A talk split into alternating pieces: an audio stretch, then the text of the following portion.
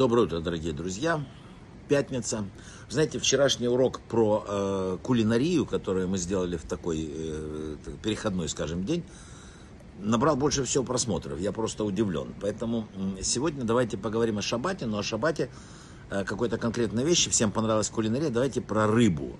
Просто про рыбу. Э, ну, про пищу, да. Тот факт, что пища поддерживает жизнь, настолько естественен, что большинство людей принимает это как явление само собой разумеющееся. Люди едят, пьют, они голодные, там, не задумываются над чудом, заложенным в процесс питания. Редко люди задают себе вопрос, а то и вовсе не спрашивают, как это хлеб, вода, молоко, яйца, рыба, рыбу не берем, молоко, яйца, другая подобная пища, которые сами безжизненные, дают жизнь живым существам. Как такое может быть?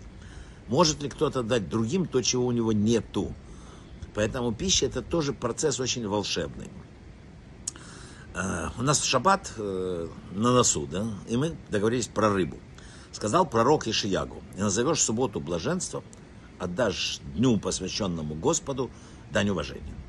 Обращаем внимание на то, что этот стих требует, чтобы мы одновременно радовались шаббату и уважали его. Наши объясняют мудрецы следующим образом. Человек оказывает шаббату уважение, надевая там чистую одежду красивую, радуется, наслаждается едой, напитками – в те времена Талмуда рыба считалась самым особым деликатесом, поэтому блюда из нее наслаждались в шаббат. Мудрецы даже приводят известную историю, как самый скромно живущий один еврей по имени Осип настолько уважал шаббат, что в честь него по пятницам приобретал всегда рыбу, и благодаря этому, там, торгуясь, отдавая огромные деньги, он обнаружил в животе купленной рыбы драгоценный камень, стал очень богатым. Может показаться, что употребление рыбы в шаббат это просто что-то из области вкусового предпочтения. Вот, например, один любит это, а второй рыбу. Да? Но это немножко не так. Еврейские мистики объясняют, что во время субботней трапезы отведать рыбу необходимо.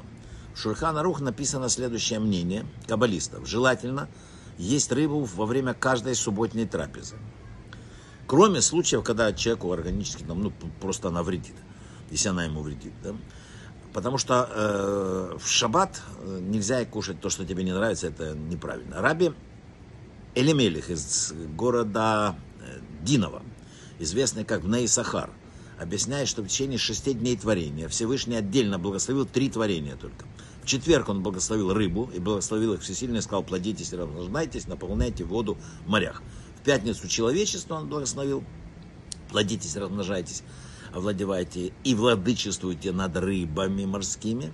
И в шаббат было особое благословение, благословил всесильный день седьмой, осветил его. То есть вот это вот три благословения, тройная нить не скоро порвется, говорит Писание. Таким образом, решено было объединить все три творения Творца, выделенные благословения. Тот, кто употребляет рыбу в шаббат, наделяется тройным благословением Всевышнего. Благословит тебя Господь, охранит тебя, будет благословен тебя Господь, и помилует тебя, будет благоволить тебя Господь, и пошлет тебе мир. Во, оказывается, что с рыбой. В шаббат, седьмой, последний день недели, мы едим продукты, связанные с числом 7. На иврите числовое значение слова «рыба» – «дак». Именно 7. В иудаизме также известна концепция, что все творения этого мира твор...